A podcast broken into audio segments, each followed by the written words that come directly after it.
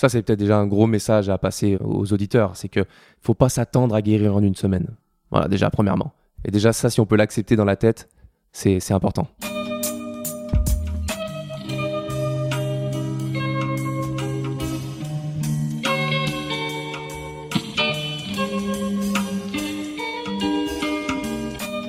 Bienvenue à tous sur Et surtout la santé, votre podcast lyonnais qui décortique des sujets de santé avec des spécialistes, avec des sportifs professionnels et parfois avec des patients au parcours extraordinaire.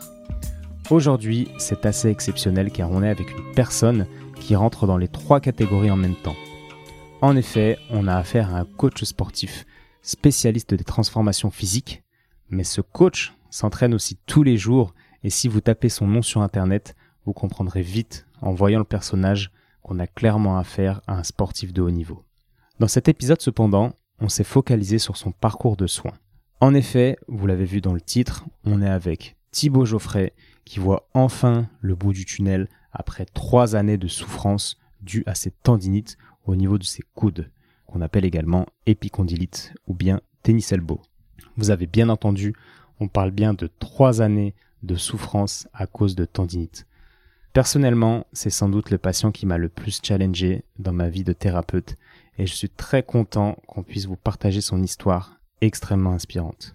Petite variante pour cette fois, nous sommes aujourd'hui trois intervenants car Thomas Chamu, mon collègue kiné qui a également énormément travaillé avec Thibaut, est présent avec nous pour nous partager ses réflexions et son travail en lien avec sa prise en charge.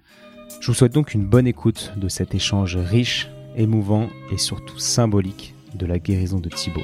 Évidemment, je vous invite aussi à partager l'épisode à toutes vos connaissances qui ont souffert de tendinite, car cela pourrait grandement les aider. En attendant, on se retrouve tout de suite avec Thibaut et Thomas.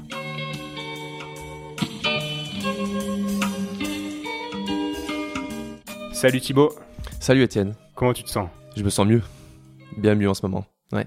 On va parler de, de tout ton parcours, donc il y en a, il y en a un paquet à raconter. Donc avant, pour ceux qui connaissent pas, j'aimerais que tu que tu contextualises la situation en Mhm. nous expliquant vraiment depuis le début d'où tu viens, où tu as grandi, le sport que tu faisais, etc. pour qu'on comprenne un peu qui tu es. Ouais, bien sûr. Ben, j'ai 36 ans et j'ai 15 ans dans les métiers du sport maintenant. Euh, j'ai toujours été à fond, euh, à fond dans le sport. J'ai commencé à 5 ans sur les tatamis de judo. Je suis passé enseignant à 21 ans. Et donc, du coup, ça a toujours été un peu mon schéma de vie. J'ai toujours fait énormément. J'ai pratiqué. J'étais prof de sport, prof de PS, coach en salle de musculation. J'ai été aussi euh, maître nageur. Euh, j'ai coaché un large public, que ça soit du jeune euh, aux personnes en surpoids, etc. Je me suis spécialisé dans les transformations physiques. Et en fait, à force du coup de transformer les gens, voilà, avec l'effet boule de neige, etc., j'en suis venu aussi à, publier sur Internet mes transformations, mes entraînements, mes recettes, etc. Et donc du coup, je me suis spécialisé vraiment dans, dans, le, dans le coaching de prise en main, que c'est général, coaching de prise en main. Et donc, je, je suis maintenant indépendant et je, je travaille avec les réseaux sociaux. Et je partage, je partage ma passion euh, sur les réseaux sociaux. Et du coup, voilà, toujours dans l'action, avec, euh, avec une, euh, des choses qui sont multipliées au niveau de mes supports, de mon travail. Donc, je suis auteur de, livres de recettes. Euh, j'ai développé mon activité. Voilà, j'ai toujours été vraiment dans l'action. J'ai participé à pas mal de choses. Et mon, corps m'a toujours soutenu jusqu'à un moment donné où mon corps m'a lâché avec les épreuves de la vie qui se sont accumulées. J'ai euh, une passion qui s'est développée autour de la nutrition avec le combat de mes parents euh, sur les maladies graves. J'ai perdu mon père en 2018, qui, euh, je pense, a été aussi euh, a marqué aussi un changement dans ma vie, qui fait que euh, j'ai plongé un petit peu. J'ai plongé à travers les douleurs physiques et aussi et aussi mentales. Et du coup, je me suis accroché. Je me suis accroché et j'ai empiré la situation. J'ai déclenché, du coup, c'est ce dont on va parler, donc mes douleurs de tendi- tendinopathie. Je les ai déclenchées notamment à Ninja Warrior. Et depuis, en fait, j'ai galéré. Donc, ça a fait plus de trois ans de douleurs et de thérapie en tout genre pour réussir euh, de me sortir de tennis elbow, donc épicondylite, aux deux bras. Donc, tableau euh, voilà, sur, les, sur les deux bras, euh, entretenu par un surmenage, tout simplement, de ne pas réussir à, à, faire le point. Et, voilà, surmenage, épicondylite sur les deux bras. Et je m'en sortais plus, tout simplement.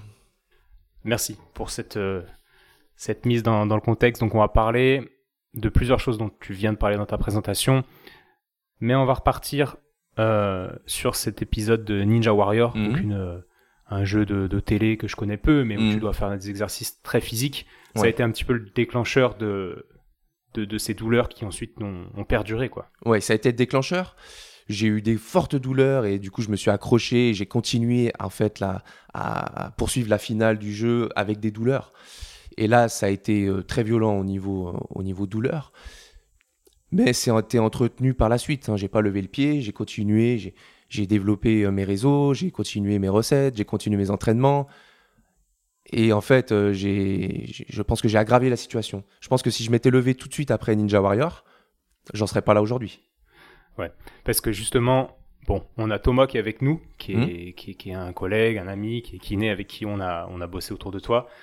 Et Thomas, bon, évidemment, tu vas te présenter brièvement, puis après, j'aimerais qu'on parle de la tendinite, parce que Thibaut a eu cet épisode de Ninja Warrior où ça, où ça a flambé. Mais une tendinite, il y a, souvent un terrain qui est préparé pour que ça flambe, et, j'aimerais qu'on parle de tout ça. Juste avant, dis-nous un peu qui, qui tu es, quoi. Donc, euh, bah, donc Thomas, euh, je suis kiné, euh, kiné du sport là sur Lyon depuis. je suis kiné depuis, diplômé depuis 2009.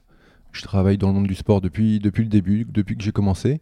Et, euh, et donc, euh, bah, on a eu en commun euh, le docteur Ferré qui nous a présenté, avec qui on a bossé avec des joueurs pros.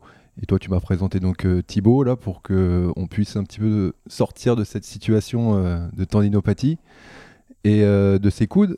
Et c'est vrai que la première fois où, on avait vu Thibaut, quand j'ai mis la main sur son bras, je me suis dit, mince, qu'est-ce qui se passe? Il est mort ce bras. Qu'est-ce qui s'est passé? Et, euh, et quand tu m'avais raconté tout le parcours, tout le parcours qu'il avait eu en termes de soins et que moi je le rencontre avec euh, des attelles au coude, je me dis, non mais là c'est pas possible. C'est pas possible parce que normalement le tendon, bah, la biomécanique du tendon et la, la pathologie du tendon, on sait que la seule chose qui marche, c'est de l'exercice, c'est du mouvement. Et quand tu posais les mains sur Thibaut, tu avais l'impression que le tendon il pouvait plus bouger. Et c'est et, et à l'époque, ouais, je me suis dit mince, on part sur euh, sur beaucoup de travail là. on, part de loin. Alors, sachant que toi, tu es intervenu dans, dans la prise en charge à un moment donné, suite à sa prise de, de, de toxines botuliques, dont on reparlera après, qui lui avait euh, paralysé Oui. le bras, quoi, tout simplement. inhiber, inhiber un peu cette, ac- cette action musculaire, ouais, tout à fait. Ouais. Donc ça, on va en reparler. J'aimerais juste euh, me servir de toi, entre guillemets, pour que tu nous expliques ton point de vue kiné sur la tendinopathie. Euh, moi, ma vision d'ostéo, qui est influencée par celle de Jean-Marcel Ferret, qu'on a en commun, c'est qu'un tendon, avant de devenir très douloureux, il y a, il y a un terrain qui se prépare, il, commence à être malade, etc.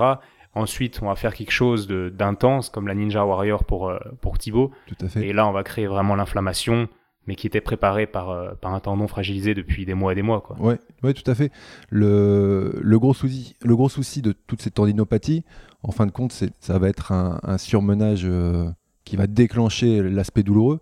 Mais effectivement, le tendon, lui, s'abîme au fur et à mesure et on le ressent pas.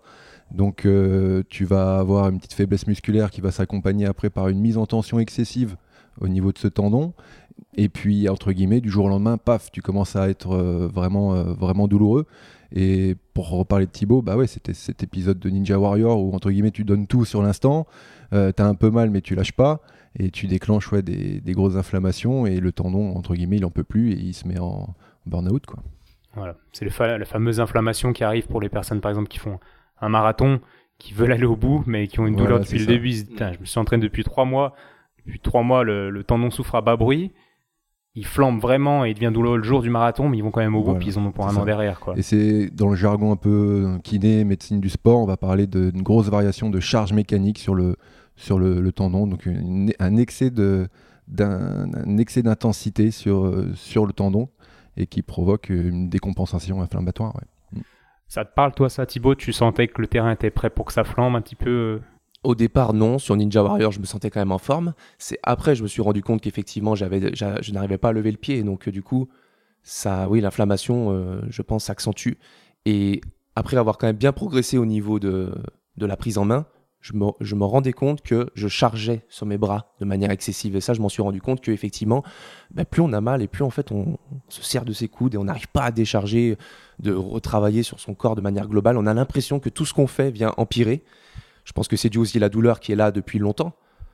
Pour, euh, pour schématiser, voilà, c'est pas une semaine, c'est pas un mois, c'est pas trois mois, c'est trois ans de douleur. Et ça, c'est incroyable. Et c'est aussi le message que je veux faire passer, c'est que c'est qu'on arrive quand même à se relever après trois ans de blessure. Pour une personne qui n'est pas forcément hyper sportive ou pour un sportif de haut niveau, ça, ça doit parler. C'est quelque chose qui est difficile à traverser. Et on on, détient pas la clé, mais on peut, à travers mon parcours, essayer de, de faire ressortir au moins voilà, des, des conduites à tenir, ce genre de choses. Ouais, et justement, en rebondissant là-dessus, je sais plus si je t'avais posé la question à l'époque, mais est-ce que tu t'étais réentraîné à faire des épreuves de ce style-là, genre escalade, travailler avec les bras? Est-ce que tu es costaud? On, voit les images à l'époque, tu étais hyper physique, mais est-ce que justement ce travail de, prévention qui allait être différent sur tes bras, qui est complètement différent de tes activités physiques que tu faisais, entre guillemets, ou que je te vois faire aujourd'hui régulièrement en hit, là tu vas commencer à travailler, porter, tracter le poids de corps, fixer des postures, est-ce que ça tu y étais prêt? Non, je pense que j'avais fait, j'ai fait de l'escalade dans mes formations. Je, pourrais enseigner l'escalade en tant que prof de sport, etc. Mais c'est vrai que c'est quelque chose, c'était plus spécifique. Donc je m'étais entraîné légèrement pour Ninja Warrior, mais euh, non, j'y suis allé un petit peu quand même comme ça. Mm. Et euh, ça n'a pas dû aider. Et c'est ça, toi, quand on parlait, Étienne, de, cette variation de stress mécanique, c'est que tu vas avoir une variation brutale sur ton effort physique et notamment sur, Thibaut. Après, ça peut être aussi micro-traumatique, c'est-à-dire des, mouvements répétés, parfois à une mauvaise gestuelle technique. Mais là, pour, pour Thibaut, c'est vraiment cette variation. De seul coup, tu demandes une charge de travail sur les bras qui n'était pas habituelle, et paf, tu flambes. Bien sûr. Et moi, dans ta description, Thibaut, j'entends aussi, tu dis, je forçais de plus en plus sur mes bras, mais en fait, ouais, tu étais dans un mode où c'était bras qui, qui forçaient, et, et c'est aussi pour ça, c'était parce que tu étais dans ce mode-là que tes bras qui forçaient trop se sont inflammés. Tu vois ce que je veux dire? Parce que ton corps n'était pas préparé et n'était pas habitué, comme il dit, à, faire des, exercices de type euh, escalade qui auraient pu te prévenir quelques, contraintes et, effort inhabituel, le, mon poids de mon corps à 90 kg à faire ce genre de choses euh, et de manière un peu d'un seul coup donc euh, violent. Mais je pense que voilà, il y a le traumatisme, mais il y a aussi surtout aussi, ça peut parler à beaucoup de gens, les, le, surmenage, trop de choses, de mouvements du quotidien après qui, sont, qui ont été augmentés, parce que moi j'ai fait de plus en plus de choses derrière, et du coup au niveau du quotidien, ça peut parler aux gens qui ont ça, euh, qui sont trop sur l'ordi, ou je pense que la, cuisine aussi, c'est très traumatisant pour les, pour les coudes. Et en fait, moi, là, moi, je réunissais un petit peu tout, et du coup, le tableau, euh, même si j'ai eu le choc euh, à Ninja Warrior, ça n'a fait qu'empirer. J'ai continué un peu les charges après en musculation pendant six mois, j'ai levé les charges. Et là, ça fait quelques semaines que je reprends. Mais sinon, voilà, j'ai fait deux ans et demi sans charge. Et pourtant, euh, j'en voyais pas le bout. et moi, il y a un truc que j'ai trouvé vraiment intéressant, c'est que tu constatais l'impact du smartphone. Toi qui es tout le temps sur les, réseaux sociaux via ton travail, tu as vraiment réalisé l'impact du smartphone sur tes, tes douleurs. Et tu voyais que quand tu l'utilisais beaucoup, ça flambait. Quand tu calmais, ça allait mieux. Tu peux nous parler un peu de ça? Ouais, le smartphone, c'est incroyable parce que, bah, en plus, avec l'ère des réseaux sociaux, on a toujours quelque chose à, quelque chose à faire à n'importe quelle heure. Et en fait, on se, on se, il y a une tension. Quand on tient le téléphone, on, a une, on, a une, tension naturelle, on s'en rend pas compte. Et puis quand on commence à répondre, à utiliser le pouce, le petit doigt pour tenir le téléphone et tout, c'est une tension qui est énorme. Exact. Et euh, il faut qu'on précise quelque chose parce qu'on l'a pas dit. Donc ça, c'est valable pour euh, pour une tendinite d'épaule, pour des douleurs de trapèze, etc. Mais là, on est surtout, euh, il faut le préciser, sur, euh, au niveau du coude. Donc, est-ce que Thomas, tu pourrais nous expliquer un peu, euh, de manière simple, ce qu'est une épicondylite Ce qu'il y avait Thibaut, donc des deux côtés, à droite et à gauche? une épicondylite, bah, c'est assez simple. Ouais, ce sont les, les, muscles qui vont principalement mobiliser ton poignet, notamment sur les releveurs du poignet.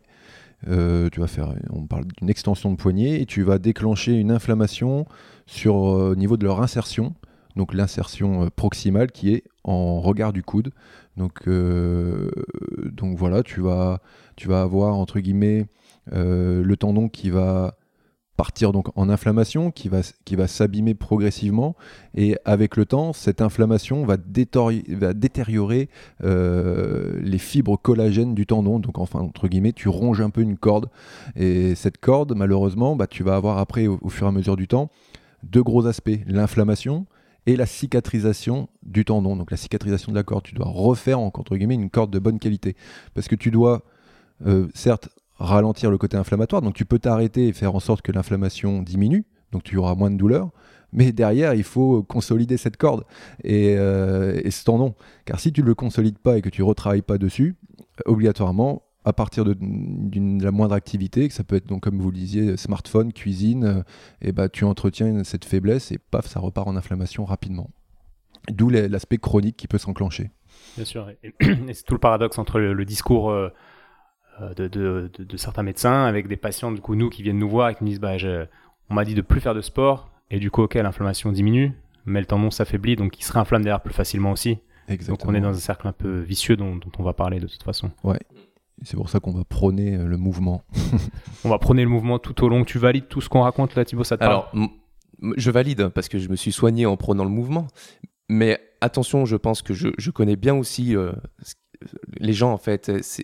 Comme je suis dans le coaching, j'ai ce côté euh, sur le mental, l'attrait à, à l'activité physique qui devient presque vital. Et les gens ne comprennent pas que on, il faut quand même lever le pied. Il va falloir à un moment donné changer les choses. Et ça, c'est vrai que des fois, le, côté médical prône le mouvement, donc c'est super. Mais l'athlète ou la personne qui, prend soin de soi, qui va à la salle ou autre, qui s'entraîne, ne comprend pas ça et en fait veut continuer son entraînement normal. Et ça, c'est problématique pour moi. Il faut comprendre qu'à un moment donné, il faut changer les choses. Vraiment changer les choses, quitte à effectivement vraiment arrêter, complètement changer ses routines. Sinon, je pense qu'on va toujours l'entretenir. Ouais, il faut comprendre euh, l'adage qui dit que, le repos fait partie de l'entraînement. Mm. Pour certaines personnes, certains athlètes, c'est difficile à comprendre, mais, c'est quelque chose d'essentiel. Tu peux nous en parler peut-être un peu, euh, Thomas. Est-ce que le tendon, comment tu pourrais nous illustrer le, voilà, cette idée que le tendon a besoin de stress mécanique pour être renforcé, mais également besoin de repos pour, pour se régénérer, etc. Euh, bah, brièvement, expliquer ça simplement le tendon, de toute façon, est fait pour être le lien avec ton muscle. C'est ça, ça c'est sa fonction première. Donc le lien entre l'os et le muscle. voilà, tout simplement. Donc sa, euh, sa fonction première, c'est subir des tensions. À partir du moment où tu arrêtes de lui faire subir des tensions, c'est comme tout, il va se déconditionner. Le tendon se, se déconditionne et, entre guillemets, se fragilise. Si tu entretiens le mouvement, tu, tu fais toujours supporter à ton tendon des tensions et il va pouvoir, entre guillemets, euh, entretenir sa vraie fonction. On en revient toujours à la même chose, c'est après quelle tension tu mets à ce tendon. On est parti sur une très grosse intensité, ok, ça, nous a abîmé le tendon, donc on va diminuer cette intensité de sorte à être non douloureux, et on va retravailler un tendon entre guillemets par le mouvement. Alors après, on a différentes manières de travailler en rééducation, euh, mais on va aller cibler ce tendon, on va lui appliquer des tensions qu'il est capable de supporter pour que de lui-même, il se réadapte à la contrainte progressivement et qu'il, entre guillemets, cicatrise à nouveau et qu'il reforme, euh, qu'il se, se restructure et qu'il se redensifie. Quoi. Mmh. Merci pour ce. Je vais rajouter une petite touche ostéo slash médecine chinoise qui est intéressante. Bon, qu'il a pas. Euh, on en reparlera après des différentes étapes, hein, Thibaut, mais en médecine chinoise, ils vont te dire que chaque tendon, ou alors plusieurs tendons, se situent sur des territoires du corps qui correspondent souvent à des méridiens, donc à des rivières, on va dire, où l'énergie circule. Parfois, ces rivières sont, sont coupées. Il n'y a plus d'énergie qui circule, plus de vie. Et tu stimules un tendon sur une rivière sèche, en fait. Et donc, du coup, le tendon peut pas se, pas grandir. Là, je parle vraiment avec, euh, comme si c'était un médecin chinois qui te parlait. On n'est pas dans la science, on est d'accord. Mais euh, c'est intéressant de rajouter cette vision que les tendons se trouvent sur des méridiens, sur des zones où l'énergie doit circuler, et que chaque méridien est lié à un organe, et que potentiellement en traitant les organes, en redonnant de la mobilité, de la vitalité aux organes, tu peux redonner du courant dans la rivière à l'endroit où le tendon est en souffrance et renourrir une zone qui était, qui était asséchée, quoi. Et donc voilà, c'est une petite parenthèse euh, qui, est, qui est de mon domaine, qui est pas du tout de la domaine de la kiné, mais, mais ça parle beaucoup aux patients et, je trouve ça extrêmement intéressant, quoi, de. Non, c'est bien, c'est bien que tu en parles parce que, encore une fois, il n'y a pas qu'une médecine. Et moi, je, je, suis, entre guillemets, sur une médecine assez euh, mécanique. Euh, j'ai j'adore la biomécanique, j'adore un petit peu ce, travail-là, le travail avec les forces. Et euh, tout ce discours que tu m'as donné, moi je l'entends. Malheureusement, je ne sais pas pratiquer, je suis pas éduqué à ça, mais euh, c'est quelque chose que les athlètes et notamment et même la, plupart des gens aiment, aiment et, et on a du résultat. Donc moi j'adore travailler avec des gens justement comme toi qui vont apporter un éventail thérapeutique énorme et qu'on puisse répondre à la personne de manière, euh, de manière hyper spécifique. Ouais. Faire au mieux, ouais. C'est ce qu'on a, ce qu'on a fait euh, pendant sur une période d'un mois mais où, où Thibaut, tu m'as appelé, donc on va raconter tout ça. Tu m'as appelé pour. Euh, T'étais motivé pour bosser, ça traînait depuis un bon moment. Faut qu'on revoie les dates là, tout de suite, on va le faire. Tu m'as dit, Etienne, j'ai besoin de toi, etc. Est-ce que tu peux venir bosser tous les jours avec moi? Il me faut quelqu'un. Euh, donc ça, c'était en mars 2019. Mm. Alors, qu'est-ce qui s'est passé? Quand était cet épisode Ninja Warrior où l'inflammation a vraiment commencé Tu te rappelles la date Qu'as-tu fait entre ce moment et le moment où tu m'as dit j'en peux plus, Étienne, viens m'aider et où on a commencé à bosser ensemble? Milieu 2017, euh, la blessure que j'entretiens, je viens de voir fin 2017. Et euh, je, je pense que là, je suis pas assez sérieux dans la prise en main. J'essaye quand même toujours consciencieusement de faire bien les choses, mais j'augmente ma charge de travail et, au final, je passe 2018 sans m'en sortir, en fait, en aggravant la situation. Et les douleurs passent d'un coude à l'autre. Quand il y a un coude qui va mieux, ça part sur l'autre. Et en fait, j'arrive à un moment donné où je peux plus lever un verre d'eau, je peux plus rien faire. Pour les anecdotes, c'est euh, euh, ma compagne Justine qui me, qui me coiffe. Euh, c'est euh, je, je, suis euh, sur le canapé à plus rien faire. Au bout d'un moment, moment donné, on devient handicapé. Quand on n'a plus ces deux coudes, c'est d'une violence. euh, on peut voilà, on, on peut plus rien faire tout simplement. Donc à partir de là, ça s'aggrave. C'est pour ça que j'arrive sur des propositions de venir immobiliser le coude avec les toxines. Donc là, on est à quel Là, on Combien est fin temps 2018. fin 2018 Donc attends, je. Donc là, tu fais Fin quand même. 2018. Entre temps, tu fais de la kiné, tu viens me voir de temps en temps en ostéo. euh, Ouais, de temps en temps, mais pas de suivi vraiment de euh, suivi. rigoureux et, et, euh, et une accumulation de, de charges de travail qui est là. hmm. Mais tu vas là. quand même au kiné donc du village. oui, faire voilà, je fais un petit peu les classiques. Deux fois par semaine, comment ça se passe Deux, fois ouais, deux fois par semaine, euh, euh, médecin à droite à gauche, euh, quelques séances ensemble, mais, euh, mais voilà, une accumulation, ça reste. Ça, ne- ça ne bouge pas, ça, ça s'empire. Ensuite, tu commences, donc tu testes quoi La mésothérapie, bah, les PRP. Ah, là, je fais tout. D'entrée de jeu, on me fait pas, on me fait tout faire. Pourtant, gentiment pris en main à droite à gauche, hein, ça, ça- ça se passe très bien, mais il n'y a aucun résultat. Je, je- je- je fais tout et, et pas mal de médecine parallèle également. Je teste vraiment tout. Infiltration, t'as Infilt- eu Infiltration, le, le marteau, Onde de choc, onde ouais. de choc. Donc pour simplifier, euh, enfin pour faire le parcours, donc, Thomas, tu peux nous en parler un peu mieux, mais quand tu as une tendinite, dis-moi si je me trompe. Au début, ben, on va dire bon bah repos, anti-inflammatoire euh, par voie orale, ok. Ça passe pas, bon bah allez, bah kiné, kiné deux fois par semaine, va voir l'ostéo, il va te travailler les méridiens, ça peut-être aller mieux, ok. Ça passe pas. Ensuite, infiltration, on a onde de choc avant en général dans le protocole? Ouais, généralement, tu, passes par la case onde de choc, et généralement, cette case onde de choc est souvent donnée un peu trop tôt.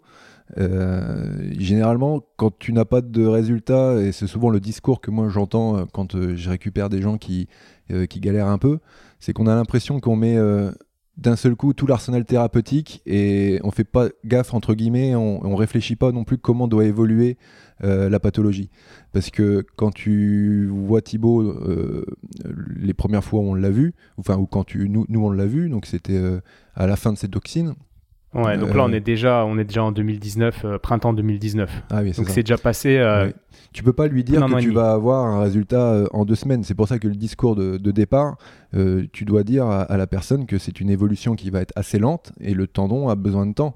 Et en fonction de l'importance de l'inflammation, est-ce que tu as une fissuration? Est-ce que tu as une calcification? Est-ce que tu as juste une inflammation euh, entre guillemets simple Est-ce que tu as une bursite aussi accompagnée de tout ça? Est-ce que tu as une ténosynovite Tous ces facteurs-là sont euh, facteurs euh, d'une évolution bien spécifique.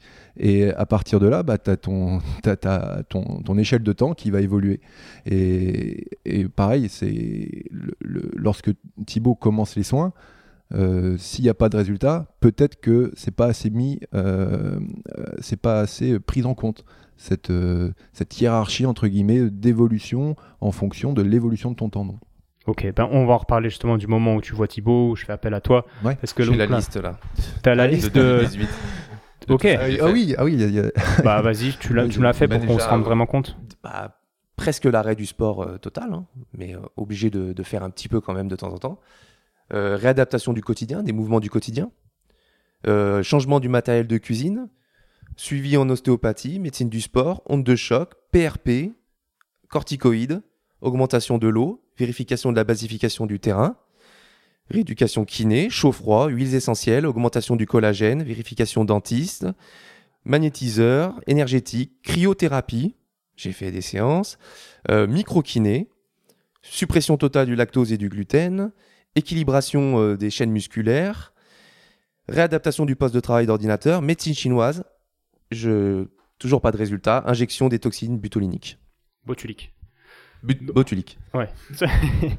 Donc là, les toxines, en gros, ça va être, on va simplifier parce que j'ai un podcast, je pense, faut que je demande, mais prévu avec le spécialiste Dr Schmitt euh, qu'on a à Lyon. Donc en gros, là, il n'y a plus rien à faire. Euh, on te présente à Marine, une collègue kiné, qui te dit bon, euh, on va tester les, les injections de toxines botuliques dans le but de remettre à zéro, vraiment reposer euh, le tendon. C'est une toxine qui va paralyser, on va, on va dire ça comme ça, ton muscle, qui fait que tu peux plus te servir de tes bras.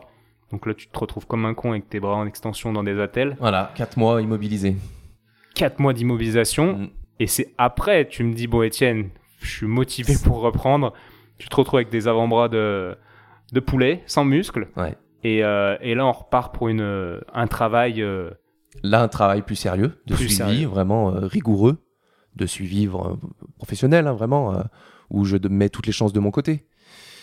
Et là arrive cette problématique, la problématique du, du- du tout début de la personne qui n'arrive pas à changer et qui veut continuer de faire, elle va revenir. Parce qu'après trois mois du coup de, de prise en main, où je, je m'en sors, ça va mieux, rechute. Ouais. Voilà. Alors avant, on Mm. va arriver à cette rechute parce que c'est une étape assez clé dans la, dans la progression. Donc là, Thibaut, Excusez-moi. La toxine botulique, c'était uniquement sur ton Oui. coude gauche. hein. non, c'était le droit. C'était le droit, Ouais. euh, coude droit. Et après, entre- voilà, c'est parce que là, on parle déjà de rechute, mais c'était l'autre coude. Voilà, c'est juste pour bien que Exact, oui. cadre le truc, parce Oui, qu'on oui. n'avait pas les deux, les deux bras sur la toxine botulique non plus. Ouais. effectivement, c'était un seul bras. Mais heureusement, t'imagines Justine euh, Ouais. avec un mec avec les deux bras en extension euh, paralysés Il y a toujours pire, hein, mais, mais c'est c'est compliqué.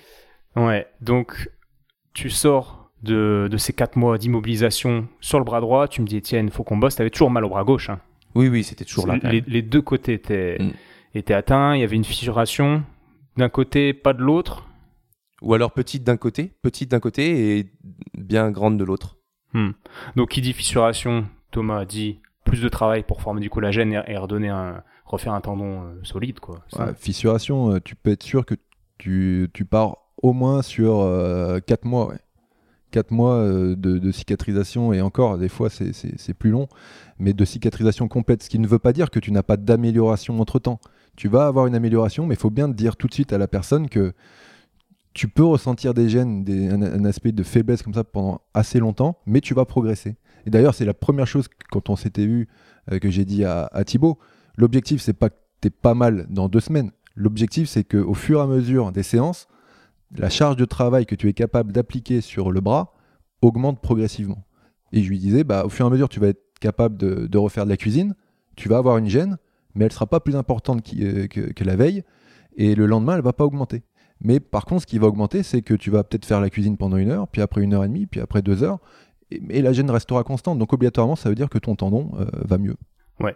Donc là, on se retrouve euh, au printemps 2019. Thibaut me dit J'ai besoin de toi, je suis chaud pour bosser. Ça fait un an et demi, plus d'un an et demi, peut-être que ça traîne. Là, il faut vraiment. Ben, c'est ta vie en fait, t'écoutes. Comme tu dis, c'est ton boulot. Tu fais des vidéos en ligne, tu fais des recettes. Enfin, impossible de continuer avec des douleurs. faut trouver une solution. Donc moi, je me dis Ok, mais je suis ostéo, donc je fais appel euh, à mon kiné euh, favori dans ce genre de situation complexe. Ici présent. Thomas gentil. Chamu, Merci, ici présent. Merci beaucoup. Je lui dis Thomas, faut que tu m'aides. Euh, Il y a un cas compliqué, etc. Bref, on prend en charge tous les deux Thibaut de manière intense, comme si c'était un sportif euh, de très très haut niveau, ce qu'il est d'ailleurs. Mais voilà, grosse prise en charge. À côté de ça, moi, je te demande quand même, on est dans un contexte où, comme tu disais tout à l'heure, tu avais perdu ton père, tu n'avais pas fait le deuil, contexte psychologique Mm. difficile, donc je te présente euh, à mon psychologue. Bon, je ne serais pas favori aussi dans ce genre de situation. Est-ce que tu peux nous parler un peu de ton état psychologique, l'influence de ta psychologie sur tes douleurs, etc. etc. Oui, ça c'est quelque chose que j'ai du mal à, re- à re- à retranscrire moi personnellement, mais effectivement quand j'ai commencé mon suivi euh, psy, euh, c'est même de la bioénergétique un peu, euh, c'était complet. Bah il y avait du boulot. J'ai cru comprendre qu'il y avait beaucoup de travail. Après moi je pense que ça a été naturel et que j'ai du mal à poser les mots vraiment là-dessus, mais je pense que j'étais au bout du rouleau tout simplement. Je suis arrivé, euh, j'étais voilà, je, je- je- posais des, des tonnes de questions, je savais plus où j'en étais. On on, se, on réfléchit sur le, le- le sens de la vie, de, de ce qu'on qu'on peut faire, de ce qu'on doit faire. euh, de, on comprend qu'effectivement, dans la tête, ça va pas. Les bras, ça va, ça, ça marche plus, mais dans la tête, c'est pas bon encore, quoi. Sachant que, évidemment, là, on, parle d'une vision assez mécaniste. Moi, en tant qu'ostéo, euh, je, parle plus facilement d'énergétique. Et l'importance de, l'état d'esprit sur le corps, bon, tu sais très bien aussi, Thomas, que c'est primordial. Et moi, je me voyais pas travailler, en fait, avec toi euh, sans une prise en charge complémentaire en psy à côté. Sinon, je, je sentais pas le truc avancer euh, aussi vite que ce que, je voulais. Et quelles sont les questions que tu, tu te posais, les questions existentielles que, vraiment intéressantes que tu t'es posées Qu- Quand on a tout créé autour de l'action, de, du dynamisme, de, de fait d'être toujours plus. C'est un, un peu de compétiteur, toujours plus, euh, vouloir se battre en permanence. Ça aggrave les choses un peu au bout d'un moment. Et je pense que, que ça, ça m'a servi. Le suivi euh, psy, ça m'a appris euh, que la vie, c'est pas que ça. Et qu'effectivement, il y a des moments donnés où, euh, où le schéma, euh, c'est plus forcément celui-là pour pouvoir euh, rechanger les choses. Il faut peut-être se dire, ouais, bah, ta vie, c'est pas que, c'est pas que ça, c'est pas que soulever des montagnes, parce que si tu veux continuer à faire ça alors que tes bras ça suit pas, ça va, tu vas empirer.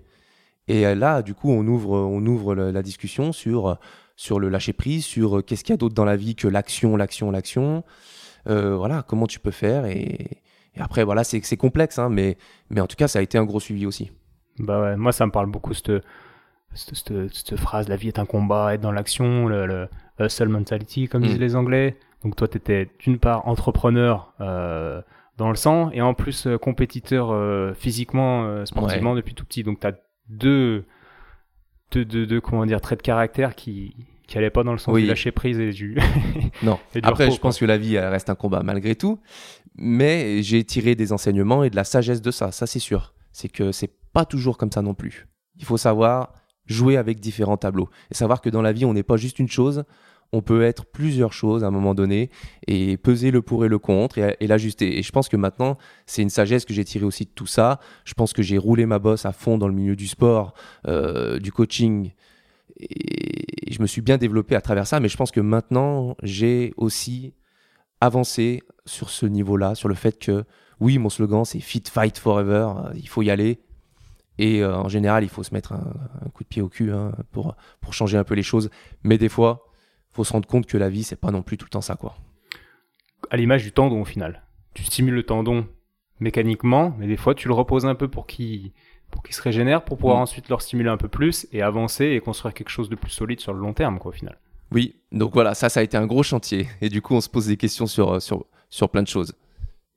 Juste, mais le tendon euh, régénéré, le repos et tout, c'est une chose, mais bon, ça va plus loin après. hein. Vraiment, on se pose des questions sur le sens de la vie et tout ça, quoi. hein. Ça, Partage-nous ça. ça va loin. Je me, je me, est-ce que je suis bien aligné? Est-ce que du coup, est-ce que je, est-ce que je fais vraiment ce que j'aime? Euh, Quels sont mes objectifs? Qu'est-ce que je fais maintenant? Parce que c'est vrai que j'ai aussi atteint des certains paliers dans, dans, dans ce que je fais. Euh, ça fait des années. Je, je développe mes réseaux, je fais ce que j'aime. Tout, tout ce que je fais bah, marche quand même. Et donc du coup, euh, on arrive à un certain moment donné aussi, on se pose des questions, on se dit mais attends là, donc là je, je- je suis l'ombre un peu de moi-même, mais est-ce que finalement bah il faut pas que je passe à autre chose? Voilà, là tout se passe dans la tête, c'est infernal et on se pose et ça tourne en rond comme ça, en boucle. Et ça voilà, bah, ça a été euh, le long, de longs mois comme ça. On a eu pas mal de, de discussions autour de ça, autour des objectifs. Mm. Toi, t'arrivais à un stade, ok, ton corps t'avait lâché, mais t'avais quand même atteint euh, des choses. T'avais des centaines de milliers de gens qui te suivaient. T'avais ton corps torse nu, musclé euh, de partout euh, dans toutes les villes de France sur les arrêts de bus. Ton livre qui était best-seller. T'as quand même atteint des choses euh, que t'avais pour objectif ou que t'imaginais que t'imaginais Mm. peut-être même pas. Et, et quelle a été ta réflexion euh, justement dans, dans cette recherche de quel est le, la next step quoi Bah, la ça? réflexion, c'est justement, chercher la next step n'est peut-être pas forcément la, la, la réponse. C'est ça, en fait. C'est que il faut, euh, il faut aussi trouver son bonheur, son chemin à travers des choses qui sont là et pas forcément toujours vouloir toujours plus. Et qu'en fait, cette question-là, en elle-même, elle a peut-être pas forcément de réponse. Parce qu'au bout d'un moment, on fait quoi? Ça, c'est, On vit plus si on veut toujours, toujours, toujours aller de plus en plus, de, de plus en plus loin. À un moment donné, euh, la, la, la question, c'est peut-être pas la bonne. Petit parallèle avec la planète actuellement, où l'être humain en fait toujours plus, Mm. et la planète qui meurt. Il faudrait peut-être comme un tendon euh, mettre la planète au repos, quoi, un petit confinement de temps en temps. euh. Qu'est-ce que t'en penses Thomas de, de toute cette philosophie? Euh, Là, les gars, je vous écoute. Excusez-moi. C'est vrai que le, le psychologique, euh, Euh, c'est- c'est pas mon domaine. Et encore une fois, euh, comme je te l'avais dit il y a pas très longtemps, tu m'as fait lire. tu m'as tu m'as motivé à lire. Et euh, donc là, tu vois, je lis des je lis des bouquins et puis on, est, on essaye de on essaye de, de voir un petit peu de, de creuser un petit peu plus loin sur cet aspect psychologique et puis euh, de s'ouvrir un peu à autre chose. Mais là, je peux pas prendre part à la conversation, mon ami. Ok, non, mais dans, dans quelques, dans quelques mois, tu lis quoi en ce moment du coup? Ah non, je m'attendais à cette question. Le piège. Ah, il faut finir. Allez, Euh, je lis euh, Libérer votre cerveau de Idriss Aberkan. Ok. Ok, ok. Super. bon, on en reparle dans un prochain podcast. Ah, allez, pourquoi pas. Allez. Donc, on, on va, on va repartir à l'étape où, on- où on est tous les trois autour de cette table même où on est actuellement. Et où moi, je suis un peu optimiste de nature dans tout ce que je fais. Donc, euh, Thibaut, pas de problème, je veux t'aider, etc. Je me rends moins compte que Thomas, qui est kiné depuis plus longtemps, qui lui nous dit, comme il nous disait tout à l'heure, ça risque d'être la merde, euh, il faut s'attendre à un travail de, de longue haleine sur Longue plusieurs haleine, mois. C'est surtout ça, ouais. Et c'était surtout le discours que je voulais qu'il entende tout de suite. Et surtout pas lui donner de faux espoirs à dire euh, là, je te vends du rêve, dans trois semaines, c'est bon, c'est guéri. Car c'était impossible. C'était impossible. Ça, c'est peut-être déjà un gros message à passer euh, aux auditeurs. C'est que, c'est que faut pas s'attendre à guérir en une semaine. Voilà, déjà, premièrement. Et déjà, ça, si on peut l'accepter dans la tête, c'est, c'est important. Au niveau du tendon, au niveau de plein de choses, on reste au niveau du tendon. Mais dans la physiopathologie du tendon, comme on disait tout à l'heure, le tendon, il est dans un état de, pré-maladie, on va dire, ou, malade, mais non symptomatique. Après, il s'inflamme. Mais même après, quand l'inflammation diminue, le tendon, il n'est pas encore guéri en profondeur. Comme à l'image d'un arbre qui va, qui va avoir le, centre de son tronc bouffé par des, par des termites ou je ne sais quoi, mais qui est en fleurs. On se dit tout va bien. En fait, si on le coupe, on se rend compte qu'en fait tout le centre était plein de sueur, quoi. Tout le centre était, était mort et qu'un coup de vent aurait pu faire, euh, faire casser l'arbre, quoi. Ouais, ouais, c'est ça, ouais. C'est ok. Ouais, moi j'avais pris l'exemple d'une corde qui s'effiloche, mais c'est, c'est- ça peut être en plus en profondeur comme, euh, comme l'image de l'arbre, ouais, tout à fait. Et lui, en l'occurrence, euh, Thibaut, c'était le cas, c'était une fissuration intratendineuse. euh, et une fissuration est beaucoup plus longue et beaucoup plus compliquée à cicatriser qu'une inflammation, entre guillemets, simple. Donc nous, on fait notre travail pendant un mois de manière très intensive. Euh, Thomas plus moi, on vient chez toi beaucoup, etc. Ça va quand même mieux au bout d'un mois les résultats sont quand même assez surprenants. Moi, je suis le premier euh, surpris. Euh, parle-nous de tout ça et parle-nous ensuite de la rechute. Bah, ça progresse tellement vite que du coup, bah, mon, tempérament de, la- de l'action revient rapidement et je me relance.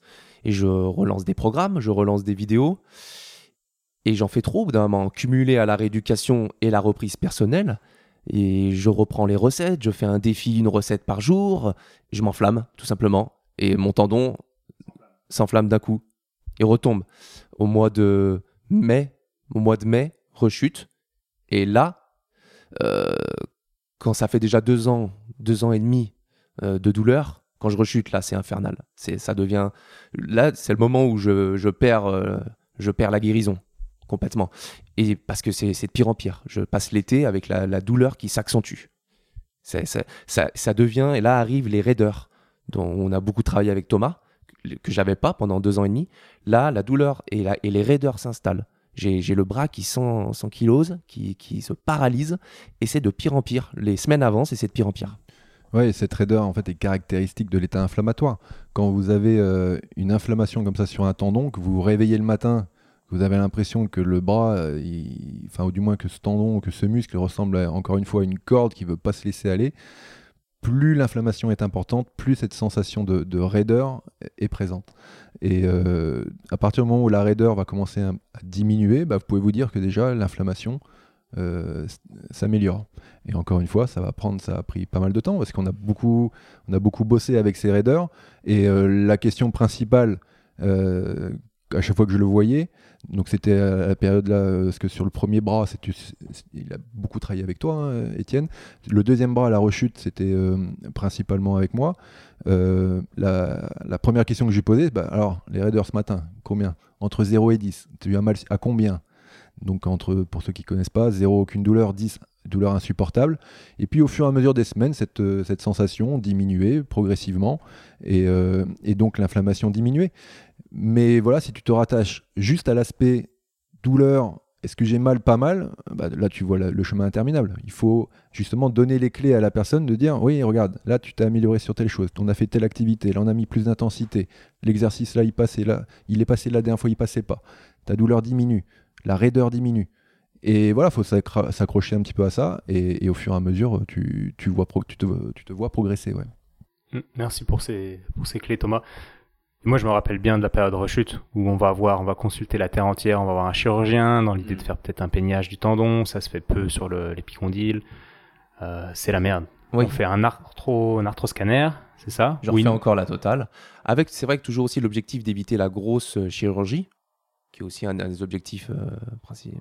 Mais là, tu penses, à ce moment-là, tu te dis, bah, qu'est-ce que je vais faire à y penser, mais c'est vrai que c'est six mois euh, off. Ouais, et puis surtout, euh, c'est pas garanti que derrière tu te, tu te retrouves nickel.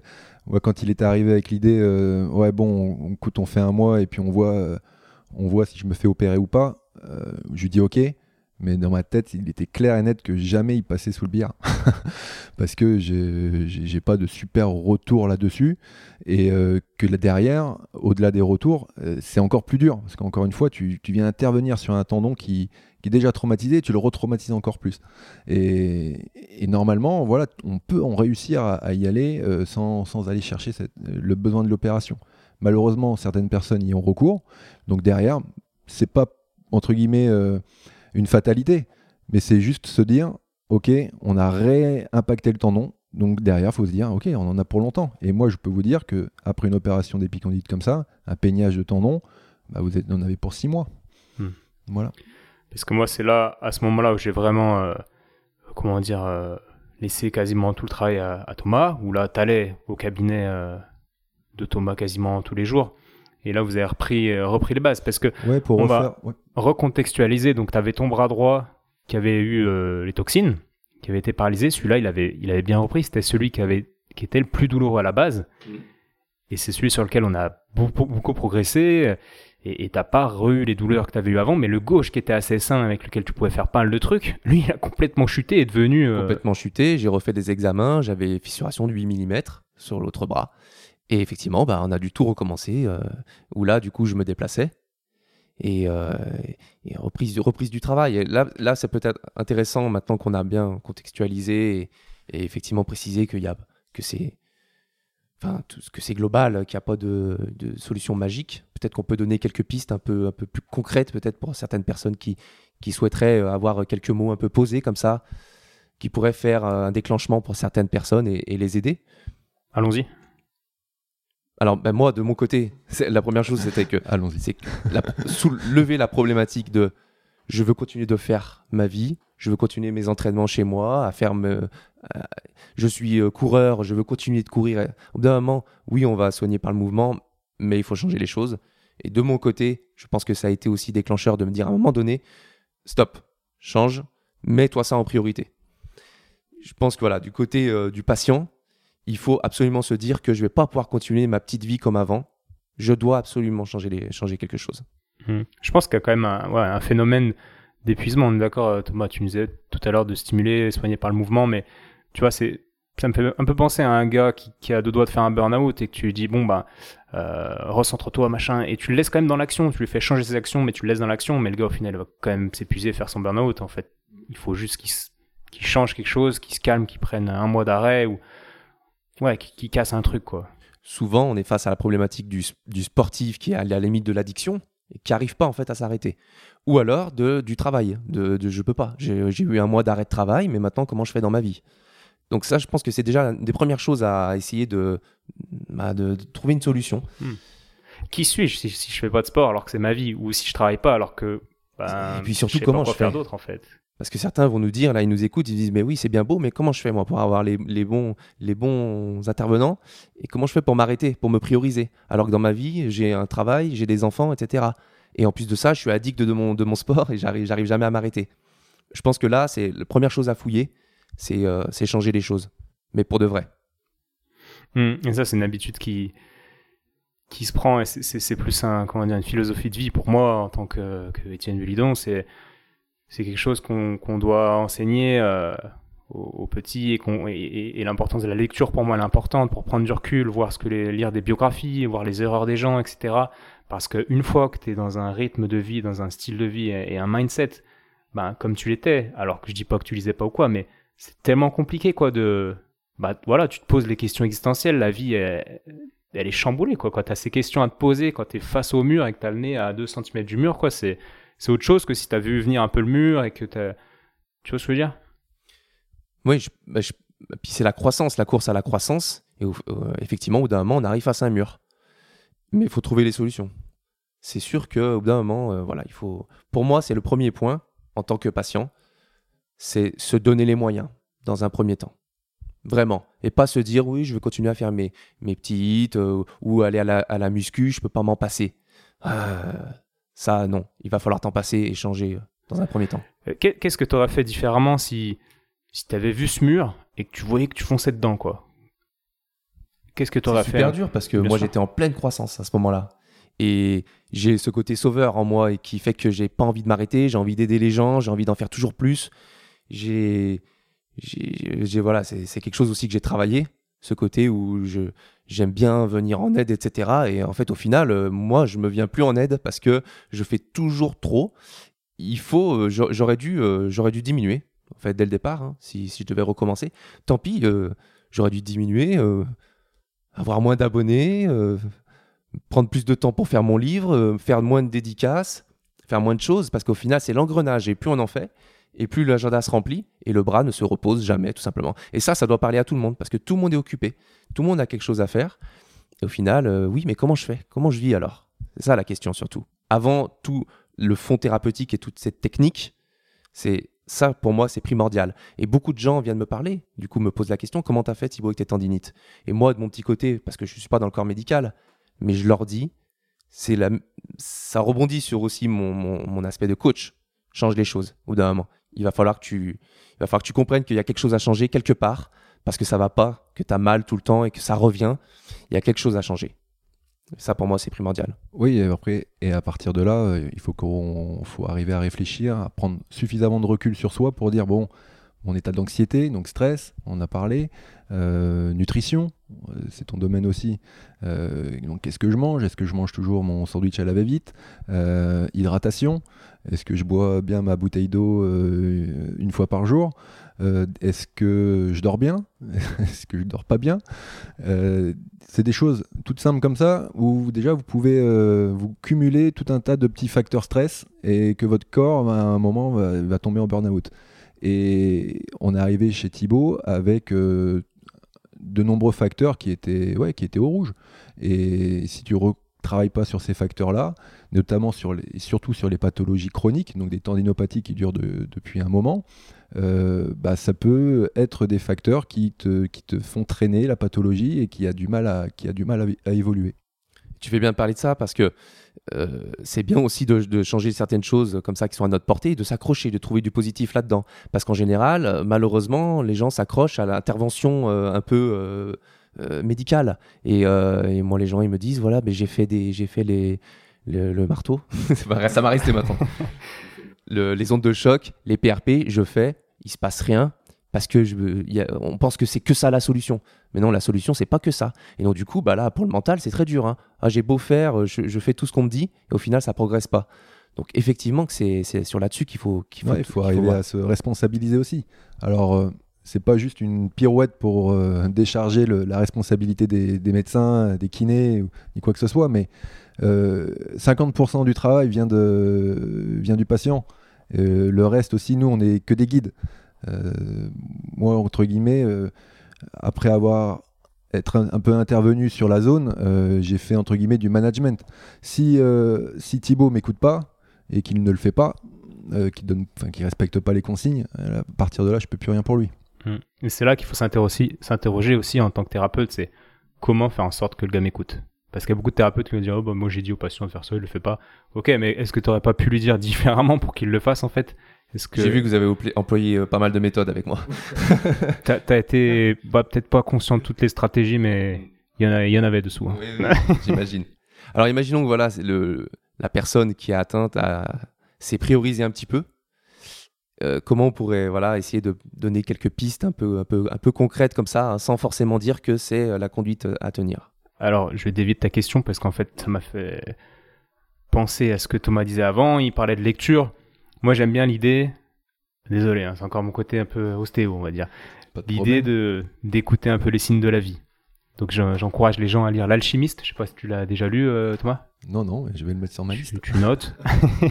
Moi, c'est, je dis souvent que c'est mon livre préféré parce que c'est l'histoire d'un mec, je la fais courte, mais qui, qui se lance dans un voyage et qui, qui, se, qui se fait guider par le, les signes que la vie lui envoie. Donc, euh, ok, il faut développer sa spiritualité pour être au courant de, enfin, à l'écoute de tout ça. Mais ça rejoint quand même ce qu'on disait tout à l'heure. Il faut, avant de se retrouver le nez à 2 cm du mur, normalement, tu as quand même ton corps ou la vie ou je ne sais quoi, ta femme, peu importe, qui t'envoie des petits signaux. Et si ces signaux se répètent, bah, faut être euh, assez ouvert pour les, pour les capter, quoi. Sinon, tu, tu te prends le mur et, et voilà, là, on n'est pas dans le soin, mais moi, je conseillerais aux gens de, d'être à l'écoute, de souffrir, de relever un peu le nez du guidon. Euh, je, pense à plein de patients hein, que, que, que, je vois le nez dans le guidon et je me dis putain ils auraient levé un peu la tête par ils seraient partis en vacances pendant un mois ou, faire une randonnée pendant deux semaines pour faire euh, pour faire le vide bah ils seraient pris des claques mentales parce que la vie leur aurait envoyé plein de trucs quoi et, euh, et ça c'est une stratégie qui est pas qui est pas très concrète tout ce que je raconte mais mais je pense que c'est très efficace si, c'est entrepris dès le début quoi c'est vrai ce que tu dis moi personnellement le malheureux enfin le confinement m'a fait du bien rien que pour ma famille j'ai vu un peu plus ma femme, j'ai vu un peu plus mes enfants, et mentalement, euh, ça m'a vraiment fait beaucoup de bien. Ben, c'est ce qu'on disait tout à l'heure avec Thibaut en off, euh, en t'attendant. Hein euh, je l'expliquais que moi, le confinement, j'ai un rythme de vie bah, comme, comme nous trois qui est assez intense. Hein.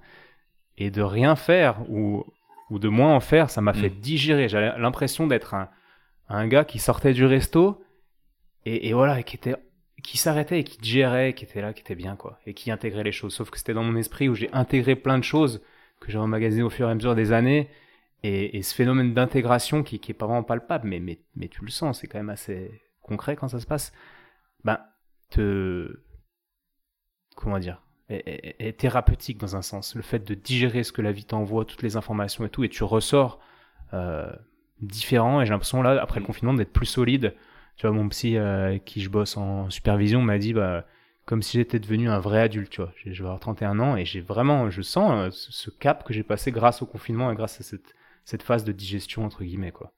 Je sais pas si ça te parle aussi, ça. Tout ça, pour moi, ça rejoint la, ouais, la problématique du départ. Oui, de, de, prendre le temps, de comprendre euh, ce qui m'arrive, comme, qu'est-ce qui se passe, est-ce que je peux relever un peu le, la tête du guidon. Ça rejoint voilà, cette problématique pour moi de base de la, de, la tendinite, qui est effectivement liée à la vie. Et c'est pour ça que c'est des, des pathologies qui traînent, qui ont des stats incroyables sur les, sur les durées.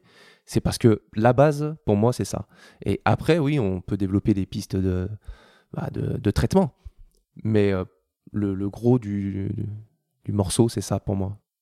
Et est-ce que tu pourrais nous, nous donner, tu parlais de clés un peu euh, pragmatiques, parce que là, c'est pas très pragmatique tout ce que je viens, tout ce qu'on vient de dire. Des choses un petit peu plus pragmatiques à, à partager, euh, que tu aurais aimé qu'on te dise avant, que tu aurais aimé intégrer avant. Est-ce que tu as des choses hmm. qui te viennent en tête Après, on peut relayer un peu à Thomas là-dessus, mais, mais, moi, on va, voir, on va, voir, ce que tu vas répondre, voir si tu as été bon élève. mais ne serait-ce que bah, le problème, c'est que mon, mon, quotidien était très chargé sur mes, sur mes coudes déjà. L'ordi, smartphone, cuisine, entraînement, vidéo. Et là, euh, forcément, je suis obligé de calmer le jeu. Et après, si je repense à la base, donc il faut imaginer que je peux plus bouger les mains, hein, qu'on me frotte le coude, j'ai mal, je, on me lève un doigt, euh, j'ai mal. on est reparti du tout, des, tout départ. Pour moi, il faut que ça soit hyper progressif. Et je pense peut-être que les gens brûlent les étapes, voire même les thérapeutes. Je pense peut-être qu'il faut euh, repartir du tout départ. Tout départ. Alors là, je crois qu'il a bien retenu la leçon parce que c'est quelque chose qui, qui était dans ton discours quand, tu l'as repris en charge, c'était de repartir de la base, je crois. Ouais, il fallait repartir de la base le concernant, surtout que, surtout Thibaut sortait de, de mois et mois de, de douleur. Euh, après, on reviendra rapidement sur donner quelques clés euh, pour des pathologies, peut-être des tendinopathies moins, moins importantes. Mais je reviens sur ce que l'on disait. Donc, sur le bras droit, euh, donc la première tendinopathie, je pose la main sur son bras, ça bouge plus. Euh, et tu sens, c'était même limite froid, euh, tu vois, c'était... Euh, Mort, quoi. ouais, ouais, je posais les mains, il n'y avait, y avait pas d'échange. Quand tu disais, tu parlais d'énergie, Ouais, bah, Plus d'eau dans la rivière. Nous, on touche beaucoup les gens et il y a plus d'eau dans la rivière. Là, je sens plus rien. J'ai j'ai dit, oulala, qu'est-ce qui se passe là? Et après, tu me parles de toxines, tout ça, et c'était, tu m'en avais pas encore parlé. Et je me suis dit, mais mince, qu'est-ce qui s'est passé sur ce bras? Donc bah là, ouais, tu réapprends euh, le, le basique, c'est-à-dire tu lèves l'index, tu lèves, euh, tu lèves le majeur. euh, tu, je sais pas si tu t'en souviens, mais c'était, euh, c'était flagrant. Et euh, en fonction de comment tu places le poignet, bah, c'est plus ou moins dur parce que tu vas jouer sur les tensions de tes tendons. Donc là, tu réapprends carrément une biomécanique générale de la main. Et il y en a des tendons dans la main. Et tu peux te dire que c'était c'était pas facile. Et c'est là, si t'as pas euh, un mental un peu de champion, tu vas ingurgiter des séances, tu le voyais tous les jours. Si Thibaut n'était pas capable d'ingurgiter ça, je veux dire, il se serait pas passé grand chose.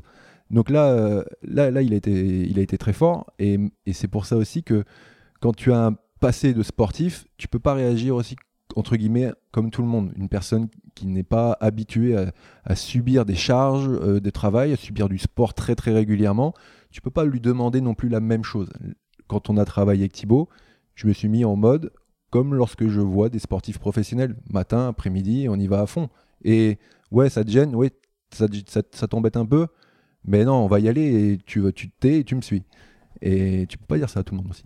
Après, ça vient aussi de la gravité de, mes, tendinites et puis de, mon quotidien de sportif euh, un peu de haut niveau qui fait ça tous les jours. Mais c'est vrai que peut-être que les gens sont un peu moins atteints. Mais si on peut faire un peu le parallèle, parce que je sais que c'est pas facile pour tout le monde de trouver un centre de kiné du sport ou autre, de trouver des bons, des bons thérapeutes. C'est pas évident. C'est ça aussi la question. C'est que, ouais, ok, c'est chouette. Mais alors moi, je fais comment aussi avec ma tendinite à mon niveau? C'est ça aussi. Mais euh, moi, c'est sûr que j'étais bien atteint. Donc j'ai pu aussi me donner les moyens euh, avec vous, avec une équipe, pour m'en sortir. Donc c'est ça, essayer de réussir à faire le parallèle entre moi, ma prise en main, et ce que les gens aussi peuvent appliquer. Et ça, c'est pas facile.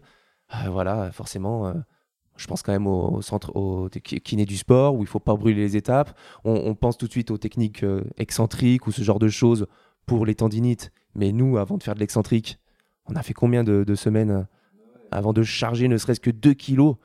Et je pense qu'il faut pas brûler les étapes. hein. Ça, c'est vrai que c'est important. Ouais, les. euh, bah, je- on parle de Thibaut, on donne des clés un peu pour les trucs un peu le comment? Co- Comme tu veux, tiens, vas-y. Euh, allez- Allons-y, c'est un Allez, podcast je- euh, libre.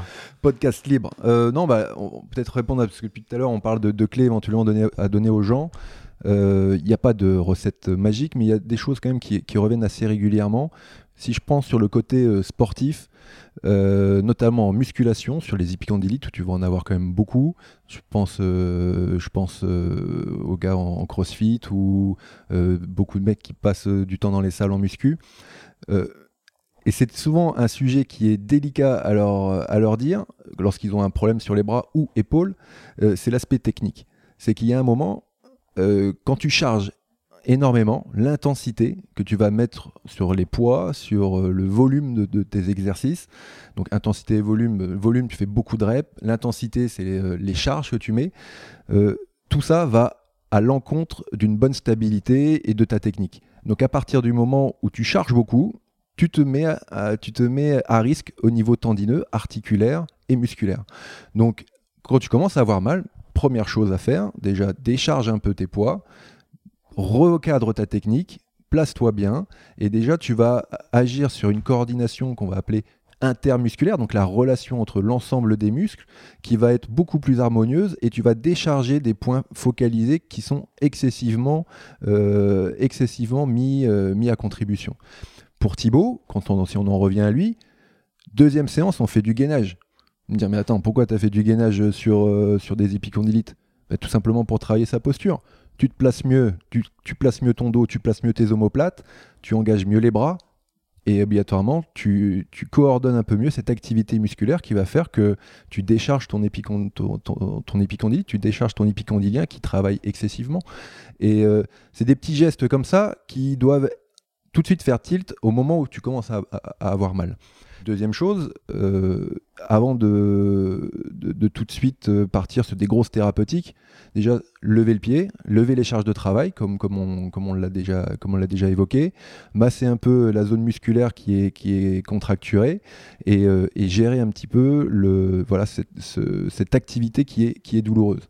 Des petits moyens peut-être pour décharger le, euh, décharger le, le tendon. Alors ça va dépendre, on a- plein de choses. hein. On a la secrétaire avec la souris, comme on a le crossfitter avec euh, du travail de tirage.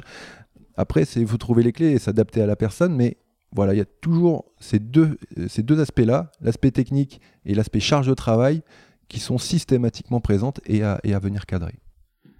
Bah c'est parfait parce que ça rejoint un podcast que, que j'ai fait avec Jérôme Simian, qui est le, prépa physique de Kevin Meyer, lyonnais. Il n'est pas encore sorti là à l'heure, euh, où on parle maintenant, mais, euh, mais ça rejoint ce qu'il dit et cet aspect technique euh, qui a été un peu popularisé par le Poliquin, Charles Poliquin, que vous devez connaître, qui accentuait beaucoup son discours sur la perfection de la technique et le retour à la base.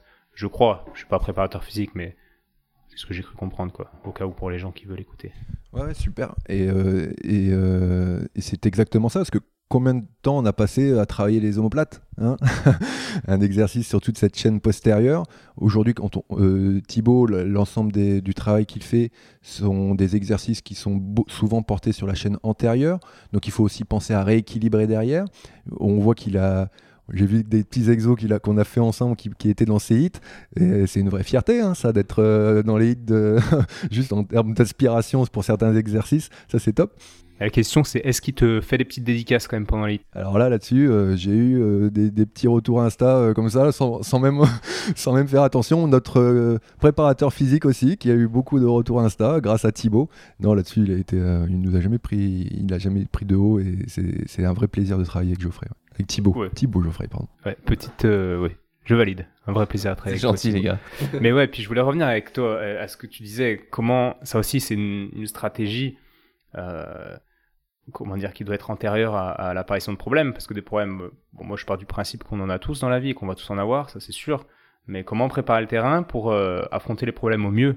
Comment trouver les thérapeutes, les bons, le bon réseau avant d'avoir une grosse problématique? Et moi, c'est Déjà, en tant que thérapeute, c'est un truc qui est très important. Je passe du temps depuis des années à, me faire un réseau d'une qualité euh, la meilleure possible pour ensuite offrir le meilleur soin possible. Mais en tant que patient, je crois que c'est aussi intéressant de d'être acteur de sa santé et puis d'aller voir à droite, à gauche et de se, se, trouver des gens avec qui tu, tu bosses, quoi. Et tu, tu sais que tu mm. peux avoir des résultats si jamais il arrive un truc euh, un peu plus important, quoi. Trouver le bon généraliste, trouver le bon, le bon prépa physique ou kiné, trouver le bon ostéo qui te correspond, sachant que je dis pas qu'on est les meilleurs, mais qui correspond quoi. Oui, je pense que tu fais bien. C'est une des premières choses que tu m'as dit quand je suis venu, c'est que j'étais quand même concerné par tout ça et que j'essayais de, trouver des solutions et que je le vivais à fond. C'est sûr que si on, porte tout, on dépose tout sur quelqu'un d'autre ou qu'on n'est pas motivé et qu'on n'est pas acteur, euh, ça va pas avancer. Donc euh, ouais, je pense que ça c'est important aussi. C'est un des premiers trucs que tu m'as dit aussi. Qui ouais, je suis concerné, ça c'est sûr. Faut, il faut se débrouiller pour essayer de faire le mieux possible. Hein. Ouais, je reviens sur, sur ce, que, ce que tu disais. Euh, au niveau des, des, collègues, des thérapeutes, médecins, kinés, ostéos, euh, à un moment, on, aura toujours un, mauvais feeling avec quelqu'un et un bon feeling avec quelqu'un d'autre.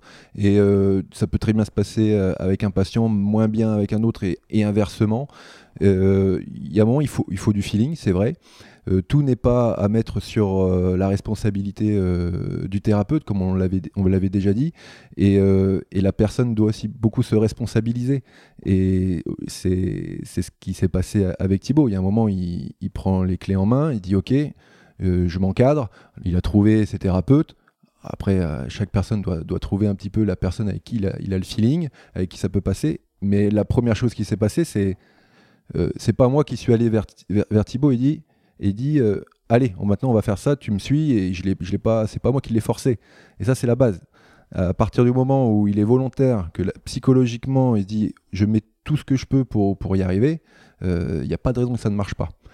Et après, bah, il, faut, euh, il faut que la recette de cuisine que nous on va donner puisse marcher. Il faut surtout qu'il respecte la recette. Quoi. Alors ça, c'est un combat. Parce que du côté du patient, c'est très difficile mentalement à être dedans tout le temps. Et c'est sûr que ça part de là. Mais c'est aussi là, ça devient aussi le combat un petit peu du, du, patient qui doit se mettre dedans, qui doit se, se prioriser et tout donner hein, dans les séances. Et voilà, bah, pour revenir à ma guérison, euh, les semaines ont été très longues, ça a été très lent. Il faut, faut, faut, garder l'objectif, il, faut il faut voir les points positifs que vous me rappelez souvent, parce qu'on a tendance à pas les voir.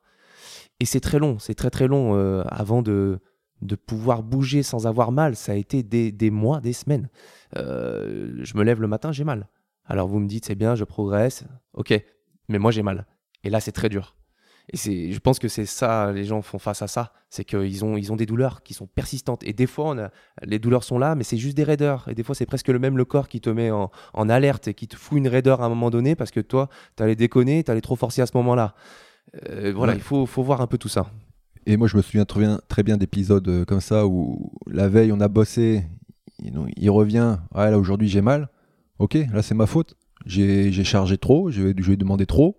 À moi d'ajuster pour faire en sorte que on puisse rééquilibrer et attendre que ce petit côté inflammatoire qui s'est relancé euh, va, s'atténuer.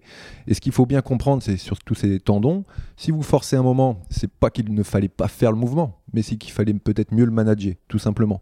Et donc ça, c'est le rôle du thérapeute d'accompagner et aussi de, de travailler euh, en symbiose avec son patient pour dire, euh, ok, le patient doit me répondre, ouais, non, là ça va, euh, là je, peux charger un peu plus, non, là je me sens bien, euh, on, peut, on peut continuer. Et c'est cette communication-là qui marche. Et à partir de là, il n'y a aucune raison que ça ne ça n'améliore pas. Euh, sachant, excuse-moi, je, on reprend après avec toi Thibaut, mais il y a quand même dans la thérapie beaucoup de facteurs qu'on maîtrise pas. C'est-à-dire qu'il y a des gens qui, du jour au lendemain, vont plus avoir mal. Bon, c'est pour des tendinites un peu moins sérieuses, on va dire, mais le tendon et puis, puis les douleurs, en fait, des fois, il y a des choses qu'on comprend pas en tant que thérapeute, faut l'avouer. Euh, le gars va se ramener un jour, il va plus avoir mal alors qu'on n'a rien fait. et d'autres gars avec qui on a bossé beaucoup vont, stagner, quoi. Donc il y a quand même un paramètre qu'on contrôle pas, quoi. Là-dessus, j'ai une anecdote sur un patient. euh, Je, je traite pour un ligament croisé pendant six mois. Il a toujours des déficits d'extension de genou. Il voit son ami euh, qui est chirurgien. Il lui dit Mais si, t'inquiète pas, ton genou va très bien, on va skier. Je le revois une semaine après. Plus de, plus, problème, le genou il tend normalement. Et qu'est-ce qui s'est passé entre deux? Il a juste dit à son pote Ouais, non, t'inquiète pas, ton genou va bien. Et moi, ça fait six mois que je galère. Pour, lui, tenir son genou, euh, vraiment aller chercher les- ces, derniers degrés d'extension il s'est pas passé un miracle. C'est juste aussi que psychologiquement, euh, il s'est senti bien, il a pu y aller et ça a lâché des choses. Mais quoi? Alors ça, je pourrais, je pourrais pas te dire. Ouais, c'est du domaine de, l'inconscient, de, de la relation corps-esprit, un truc profond que, que, tu vas travailler via tes lectures dans, dans les prochaines années. Eh ben, super, je vais continuer à apprendre. C'est bien, on continue d'avancer nous Tu- aussi. Tu voulais Oui, je veux dire par rapport à la prise en charge, les classiques euh, où on est passé dessus au début de mon parcours qui n'ont pas marché. Mais il faut quand même voilà, savoir, je voulais revenir dessus, que j'ai refait des bases qui là, du coup, en, en les prenant en- avec une meilleure prise en charge, ont, ont, je pense, contribué. Donc j'ai quand même refait euh, des ondes de choc, des PRP, Des PRP, deux ouais. PRP euh, très bien menés, bien pris en charge derrière. J'ai quand même refait tous les classiques un peu de, Ah bah, du- des de toute traitements. façon, tout ce que tu as cité, euh, j'ai pas sorti de- de- d'outils miracles. On a fait exactement ce que tu as cité avant. Alors peut-être par contre que le management était un peu différent et, Et moi dans ma tête. et, et la gestion et toi dans ta tête. Et, Parce que et oui, voilà. le, le chaud-froid, euh, la, la machine euh, excentrique, c'est Ah des bah, classiques. ouais, tout à fait. hein, L'excentrique, euh, je, je- je- Mm. je- je- prône ça pour la cicatrisation tendineuse. Euh, et tout, tout- tout le travail d'activation que l'on avait fait, tout le travail de chaîne musculaire, on en a parlé euh, pour, cette, pour se recoordonner. On est, on est, on n'a pas fait que du coude, hein, on, a, on a tout travaillé. On a même travaillé les jambes. Même les jambes. Même les jambes. Vous le verrez sur ces petites, euh, ces petites Ouais. vidéos. Avec le travail des- shorts, là, quand on petits shorts, petites vidéos récap avec Ouais. du travail d'élastique, de posture, de fente, et on engageait le bras aussi. Et c'est pour, pour dire que on, a, on, part, euh, on part sur un tout, sur un schéma global. On peut pas raisonner avec une pathologie euh, euh, qui dure depuis si longtemps uniquement focalisée sur le coude. C'est c'est mettre de côté bien trop de facteurs euh, qui, qui sont indispensables. ouais. Très content d'aborder le sujet de la, de la globalité. Tout à l'heure, je parlais de ma vision un peu médecine chinoise, mais la base, c'est de parler d'ostéo et de, quand on a une pathologie du coude, c'est d'aller voir ben, l'avant-bras, le poignet, euh, l'épaule, les cervicales, la, la ceinture scapulaire de manière globale, les dorsales hautes. C'est la base, mais après, si tu penses aux dorsales hautes et à la ceinture scapulaire, tu vas voir aussi le bassin. Bref, cette vision globale, c'est ouais, pour moi aussi une base, évidemment, Mmh, Bien sûr. en tant qu'ostéo. Et pour recontextualiser encore une fois, pour pas que j'en nous perde, là on est autour de la, la bonne table en bois de- du salon de Thibaut. Et euh, c'est là où on s'est tous rencontrés pour une réunion à trois pour commencer la prise en charge intensive au printemps dernier. Et c'est quand même passé Un an et demi. un an et demi jusqu'à Mm. aujourd'hui où là Thibaut s'est brandé de volume t'es enfin euh, Oui, Il en en santé quoi. non sans peine, hein, c'est sûr. Et je pensais aussi, euh, pour noter quand même ce que j'ai fait, qui a été dans la bonne dynamique, aussi il y avait les ondes, le... euh, le... Ouais, on a travaillé avec euh, un collègue Sébastien Defort avec, qui je, avec qui je travaille, avec l'équipe de France de hockey sur glace, qui, a une machine particulière qui s'appelle l'Indiba, la T-Car Thérapie, et qui, a fait partie de l'arsenal un peu thérapeutique. Et, encore une fois, on a, et moi j'insiste là-dessus, j'ai travaillé avec toi, Étienne. J'ai travaillé donc avec Seb. J'ai travaillé avec euh, Quentin, euh, le préparateur physique. Bien sûr. Euh, on a travaillé avec deux médecins. et encore une fois, c'est en fin de traitement, les ouais, mésothérapie, un petit peu. Également. Tout ça, c'était pour ajuster, pour pour accompagner la rééduque, parce qu'il y a un moment, tu peux pas tout faire tout seul. Et, et cette cette équipe thérapeutique est, indispensable. Et, et, puis ça, ça, a super bien marché chez, chez Thibaut et on touche du bois pour que ça continue. Et si jamais, entre guillemets, ça rechute, mais pas de panique, on va réadapter, on remanage la douleur et on est reparti. Il n'y a, a, pas de fatalité et, j'ai envie de dire surtout pas sur les tendinopathies. Petite dédicace, c'est Marion non, qui t'a fait les. Ouais, euh... oui, ça. Marion, qui est, euh, je ne sais plus quel podcast c'est, mais c'est la médecin du sport et qui euh, il y a un podcast où on parle de, Traileuse, de trail, de très haut une, niveau. une grande traileuse euh, lyonnaise. voilà, les problématiques du départ, on doit bien les connaître aussi. Oui. Et là, en termes de gestion des douleurs, tout ça, on atteint encore un autre niveau là. Ouais. Clairement. Et donc aujourd'hui, Thibaut, t'en, es où là? Tes bras, comme je disais, ont, bien changé. Tu peux recevoir de la charge, mais tu es quand même hmm. dans une phase quand même où, tu gères. Raconte-nous. Oui, je pense que c'est ça aussi qu'il faut comprendre, c'est qu'il n'y a pas un moment donné où je suis guéri. C'est qu'il y a toujours une gestion qu'on a appris et qu'il faut continuer d'appliquer. C'est que moi actuellement, euh, ça fait qu'une semaine, donc là on est euh, milieu euh, de 2020, que j'arrive à lancer un burpees à fond. Sinon, j'étais en gestion. Ça aussi, il faut, faut, que, faut, comprendre qu'on peut progresser, mais qu'on n'est pas d'un seul coup à 100%. Et que là, euh, il faut appliquer ce qu'on a appris et se gérer. C'est pas magique, d'un seul coup, je suis guéri. Donc moi, je suis en gestion sur ma pratique. Et, euh, au niveau des charges, voilà, pour parler concrètement, par exemple en musculation, tout le monde me dit, mais Thibaut, alors redonne un peu tes programmes ou vas-y, euh, fais-nous des séances, fais-nous des recettes. Euh, je peux pas tout le temps parce que je sais, je sens d'un seul coup que c'est trop. Donc je suis en gestion. En, musculation, sur une séance qu'on va dire classique où tu fais 5-7 euh, mouvements, je peux pas. C'est quelque chose que je peux pas encore faire. Donc euh, je, fais deux, deux, mouvements en gestion. Un jour ça passe, l'autre l'autre ça passe pas, comme disait Thomas un peu juste avant. C'est euh, voilà, la guérison se fait pas comme ça, mais c'est aussi surtout le, moment où on se sent mieux. après je l'ai appris au détriment de trois ans de blessure, mais je suis dans une gestion. Ouais, donc la gestion est pour, euh, pour redonner quelques clés euh, euh, aux gens. gestion donc de l'aspect douloureux. Est-ce que, j'ai eu mal après, la, après ma séance de sport? Si oui, eh ben, ça ne veut pas dire qu'il faut que je m'arrête pendant, pendant 15 jours. On va diminuer un petit peu l'intensité. On, retourne, courir ou on retourne faire une séance en faisant un petit peu moins d'intensité. On vérifie bien que je n'ai pas relancé la douleur. Sinon, c'est que j'étais encore trop et que, mine de rien, la, la séance d'avant, elle était vraiment trop intense. Euh, donc, c'est une gestion de l'aspect douloureux. Aujourd'hui, c'est ce que fait Thibaut. Euh, moi, je suis très content que quand il me dit euh, ouais là en ce moment je, enfin j'ai le coude qui s'est un peu réveillé mais je vais gérer moi-même. Euh, je vais changer ma je vais changer un petit peu ma séance et il réadapte de lui-même sa charge de travail. Ça c'est la base on continue à bien parler d'alimentation. Bah, pour ça, il faut acheter le livre de Thibaut, je pense. Euh, pour, obligatoire. obligatoire pour, euh, pour avoir les, des bonnes recettes. Hydratation, euh, voilà, contexte, contexte psychologique, sommeil, tout ça hyper important. Et oui, la base, surtout ne pas tomber dans la, dans, dans la fatalité, surtout. Hein. Merci pour ce petit message optimiste. Thomas, euh, ouais, les choses sont longues, mais après, bon, il faut que j'arrête d'avoir envie de philosopher. Je sais pas ce que j'ai ce soir, mais c'est l'histoire de la vie aussi, quoi. On se sent bien. Là. On se sent bien, là, ouais. Il y a des bonnes ondes ici aussi. Hein. bien, là. Un, autre mot, Thibaut, peut-être sur tes. Moi, je me, je me demandais, euh, enfin, je sais un peu du coup, mais tu nous parles peut-être de tes projets là. Ouais, en gestion, mais, mais, mais, les futurs ouais, en gestion, mais on, a quand même envie de se relancer. Bah, je relance un livre qui va sortir en septembre. Donc c'est, c'est euh, voilà, mon, nouveau livre. Oui, bah, quand, j'ai commencé à aller mieux, effectivement, j'ai commencé à plancher. Mais j'ai pas, pas tout fait en triple. C'est-à-dire que j'ai dû euh, un peu moins poster sur les réseaux pour travailler euh, dans le fond mon nouveau livre. Euh, on est en plein, en plein programme et de nouveaux programmes vont voir le jour aussi prochainement.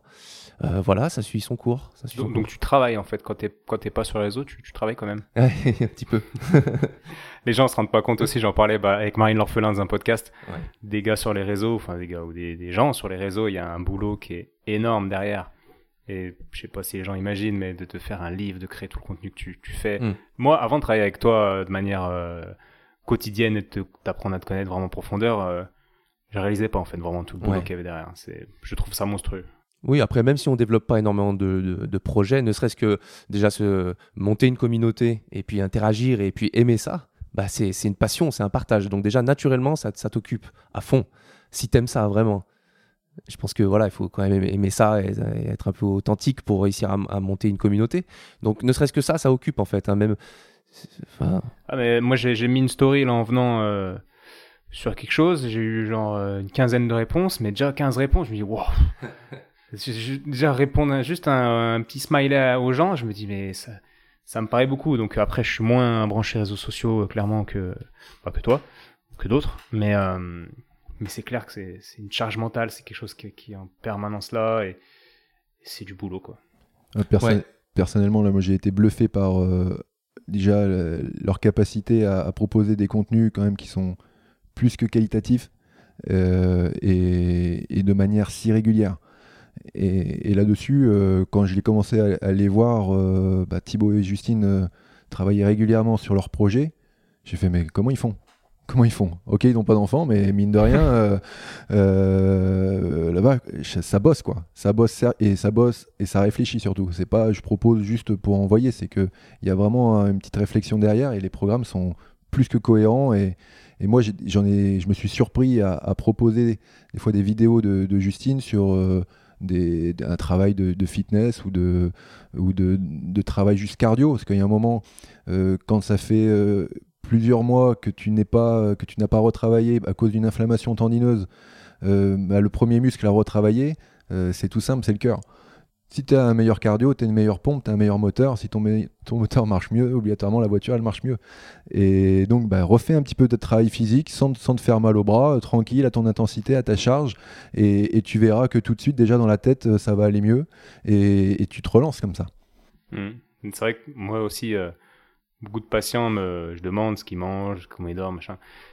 Et les patients qui me disent, mais je mange quoi le matin? Et ben, je conseille ton livre en permanence, quoi. Parce que, parce qu'au final, ouais, les gens ne savent pas quoi manger, euh, euh, à part un bol de céréales au lait, quoi. ah bah oui, là- là-dessus, euh, oui. Là-dessus, il y a du contenu, donc Là-dessus, euh, Deuxième fois, vous l'avez compris.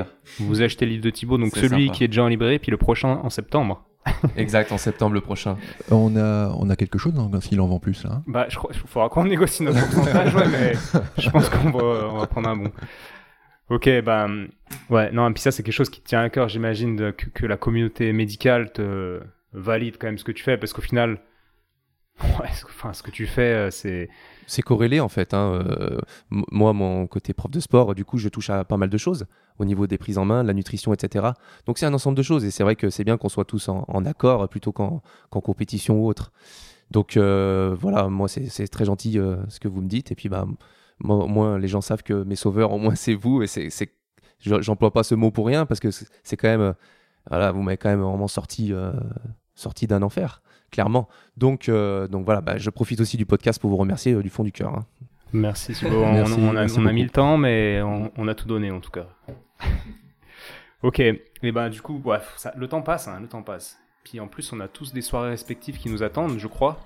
Donc on va devoir se quitter. Puis euh, moi, je vous remercie aussi de votre temps euh, et de votre sens du Euh, partage. Moi, je me sens honoré parce qu'au vu du nombre de personnes qui sont passées à, à ton micro et la qualité de tes, de tes intervenants, honnêtement, euh, je me sentais pas légitime et ça m'a fait, euh, ça m'a fait très plaisir de, de- de- de discuter de ça avec vous. ouais. Merci beaucoup. Bon, un Super. plaisir partagé par, par tout le monde. Merci les gars. Et puis, bah, Merci beaucoup. pour ceux qui écoutent, à très bientôt et bonne soirée.